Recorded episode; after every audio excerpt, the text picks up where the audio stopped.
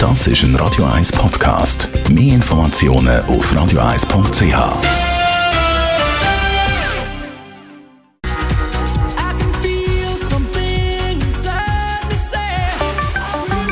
Der Finanzratgeber auf Radio 1 wird Ihnen präsentiert von der UBS. Eine Pensionierung, das muss man vorbereiten und auch finanziell. Stefan Stotz, UBS Regionaldirektor von Zürich. Wie tut man sich da am besten auf eine Pensionierung vorbereiten? Zuerst vorweg, das aktuelle Pensionierungsalter für Frauen ist in der Schweiz 64, für Männer 65 Jahre. Und spannend ist schon, dass man vielleicht früher anfängt, sich vorzubereiten. Es hat zwei Hauptdimensionen, die man sicher muss berücksichtigen muss. Einerseits die Lebensumstände und andererseits auch die finanzielle Situation, wo die Lebensumstände dann gerne natürlich ermöglichen Gibt es da so ein Tipps, wie man da am besten angeht an so etwas?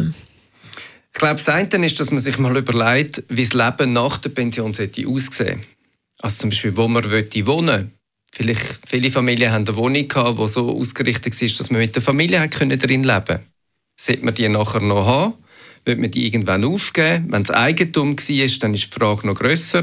Und dann eine ganz zentrale Frage, die natürlich im Alter viel mehr zum Tragen kommt, ist zum Beispiel eine Wohnung rollstuhlgängig, ist sie an einem Ort, wo sie erreichbar ist, gut mit den öffentlichen Verkehrsmitteln. Und das sind alles Themen, die muss man fürs Leben nach, nach dem Arbeiten gut berücksichtigen. Und in der finanziellen Sicht?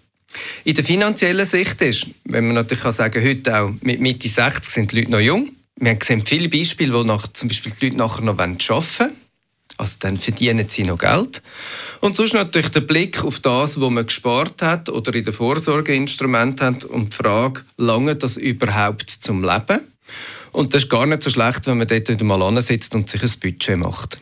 Bei dieser Budgetmachung, was muss man da so ein bisschen beachten?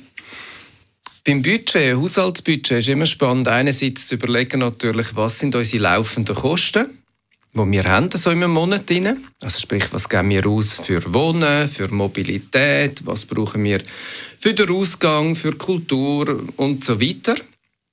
Und dann mal ein bisschen abwägen, wie das im Verhältnis steht zu der Rente, die man überkommt und dem Kapital, das man hat.